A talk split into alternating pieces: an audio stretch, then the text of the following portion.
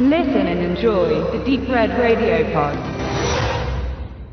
Lange muss warten, der Mosra sehen will. Denn der erste Film, in dem die japanische Riesenmotte 1961 ins Kaiju-Universum eingeführt wurde, ist nicht leicht zu bekommen gewesen. Eigentlich gar nicht. Und auch auf die deutschen Leinwände hat es Mosura, wie der gigantische Textilienschreck im Japanischen heißt, auch nicht geschafft. Eine Presseverführung soll es lediglich gegeben haben, so berichtet es Ingo Strecker im Booklet einer sehr ansprechenden Sammleredition, die Mothra nun zu uns bringt.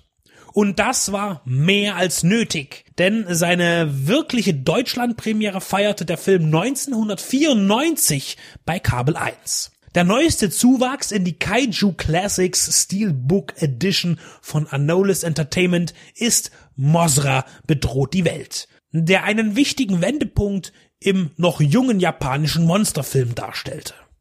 Godzilla war noch frisch und keine vielfältige, später an Ideen krankende Reihe. Als Mosra in die Kinos kam, gab es Godzilla und das Sequel Godzilla kehrt zurück der dritte Teil King Kong gegen Godzilla erschien erst 1963, zwei Jahre später, als Mosra. Godzilla war noch schwarz-weiß und in Vollbild gefangen, Farbe kam langsam ins Genre mit Rodan 1956 und 1958 verbreiterte man bei Varan das Bild, das allerdings schwarz-weiß blieb, auch wenn hier wohl nachträglich Balken eingefügt wurden, um das teurere Kinobreitbild zu simulieren, denn eigentlich war Varan fürs Fernsehen konzipiert. Außer an Godzilla 2 hatte Ishiro Honda bei allen genannten frühen Vertretern des Kaiju Eiga seine Finger im Spiel und 1961 kulminierten die bisherigen Erfahrungen und Experimente in Mosra. Breit in Tohoskop und knallbunt in Farbe gedreht, veränderte man den Look nicht nur optisch, sondern begann auch die bisher vorherrschende Ernsthaftigkeit abzuschwächen. Denn Godzilla, Varan und Rodan waren bitterernste Werke ohne Spaß oder Leichtigkeit, Moralfabeln für Erwachsene. Mit Mosra begann man Familien anzusprechen. Das merkt man vor allem an dem Auftritt der Zwillingsfeen, die im Mittelpunkt der Handlung stehen und als Bindeglied zwischen Mosra und den Menschen steht. Die Feen wurden von den sehr populären Popsängerinnen Yumi und Emi Ito verkörpert, die in allen Altersgruppen beliebt waren. Die Handlung von Mosra ist der von King Kong und die weiße Frau sehr ähnlich. Man entdeckt eine Insel mitten im Atomtestgebiet und besucht sie, um zu sehen, ob dort einheimisches Leben existiert. Bei der Expedition gibt es die guten Wissenschaftler und die profitorientierten Miesepeter. Man entdeckt die Feen, die durch ihre 20 Meter kleine Erscheinung sehr exotisch wirken und entgegen des guten Willens der Gelehrten entführen die Gierhälse das Duo, um es in Tokio in einer Show zu vergolden. Dabei metzeln sie die Inselbewohner nieder, denen viel an den Feen liegt. Sie beschwören Mosra, um so ihre heiligen Wesen zurückzuführen. Hier erkennt man nun, dass der deutsche verleitete Mosra bedroht die Welt falsch gewählt wurde, da sich das Monstrum auf einer Rettungsmission befindet und keinesfalls unbegründet und mit finsteren Absichten die Welt heimsucht. Aber es musste natürlich reißerisch klingen. Bevor sich Mosra aber entfalten kann, robbt sie als Raupe durch Fluten und Städte. Das scheint erstmal ziemlich unspektakulär im Vergleich zu Godzilla oder Rodan, aber eine Schneise der Zerstörung hinterlässt auch die dicke Made.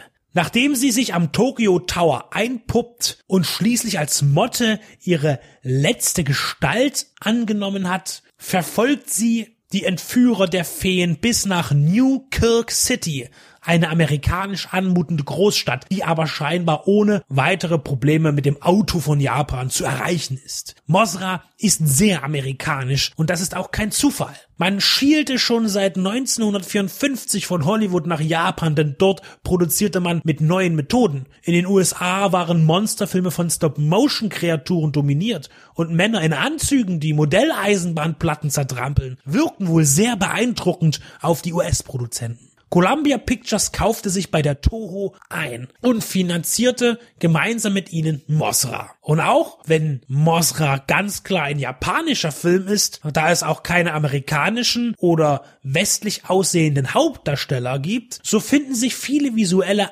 Anpassungen an den US-Markt sowie die musikalische Gestaltung, die zeitweise monumental wirkt im Sinne von Bibelverfilmungen. Und hier geht man sogar noch weiter und nutzt in der Schlüsselszene christlich geprägte Symbole, um die finale Katastrophe abzuwenden. Und hier und vermutlich heute noch mehr als damals kommt die Naivität ins Spiel, die den Ernst der bisherigen Kaiju-Filme abkehren soll. Und es wurden dann bis auf wenige Filme keine zu deprimierenden Monsterabenteuer mehr entwickelt. Bis auf den ersten Gamera von Dai, der sich ab dem zweiten Teil aber auch stark verniedlichte.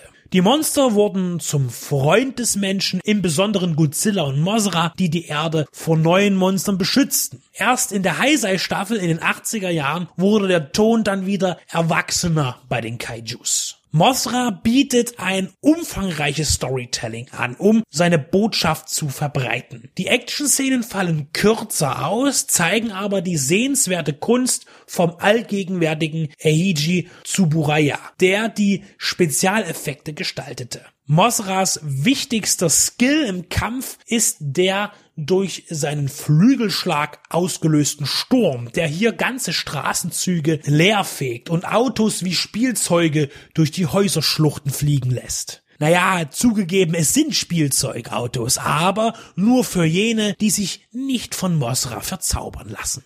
Mosra kommt in Frieden und revolutionärer Gewalt für das Kaiju-Genre, das ab den 60er Jahren einen Boom erleben wird. Und Anolis Entertainment hilft beim Genießen und steht den bisherigen Veröffentlichungen der japanischen Monsterfilme, für die sie die Lizenzen erwerben konnten, in nichts nach. Mosra bedroht die Welt erscheint in der etablierten Kaiju Classics Steelbook Edition bislang nur auf DVD, jetzt auch inklusive Blu-ray Disc, um den Klassiker auch umgehend in HD sichten zu können. Bei einigen Showa Godzilla Filmen wurde erst später die Blu-ray Disc nachveröffentlicht. Nun aber alles auf einen Schlag zusammen mit Booklet und angemessen ausreichend Extras.